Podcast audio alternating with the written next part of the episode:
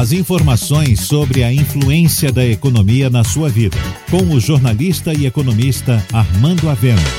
Falando de economia. Praia do Forte, um dos mais importantes destinos turísticos da Bahia, está ameaçado pela falta de planejamento e pela especulação imobiliária e precisa urgentemente de um plano diretor urbano. Como não tem plano que defina como será seu crescimento urbano, os empreendimentos imobiliários estão sendo implantados sem o devido cuidado com a proteção do meio ambiente e a preservação das características do local. A própria Prefeitura de Bata de São João resolveu, ao que parece, implantar uma espécie de centro comercial e de serviços na entrada da cidade. Há anos atrás, liberou a construção de um supermercado e um posto de gasolina.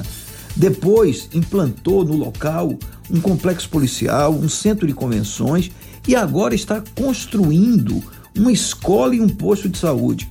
A decisão é surpreendente pois a escola e as unidades de saúde ficarão a quilômetros de todas as localidades da região, a sul da Torre, Balhadas, Campinas e outras. Contra toda ideia de planejamento, a prefeitura está construindo escolas e postos de saúde fora da área urbana, na beira de uma rodovia. E o problema assume maior proporção quando se verifica que a obra está sendo feita com recursos de uma empresa espanhola, como contrapartida do processo de liberação da construção de um imenso empreendimento chamado La Laguna, que já começou a desmatar a região. A movimentação na entrada da vila será tal que o projeto prevê a duplicação da pista e a construção de uma rotatória na altura da entrada do condomínio. O impacto ambiental já é visível e desvirtua o projeto idealizado por Klaus Peter, um dos fundadores de Praia do Forte, cuja base era a proteção ao meio ambiente.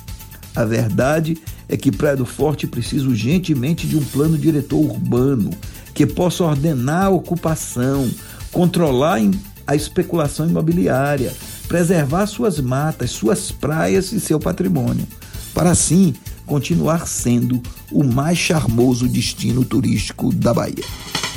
Você ouviu Falando de Economia, com o jornalista e economista Armando Avena.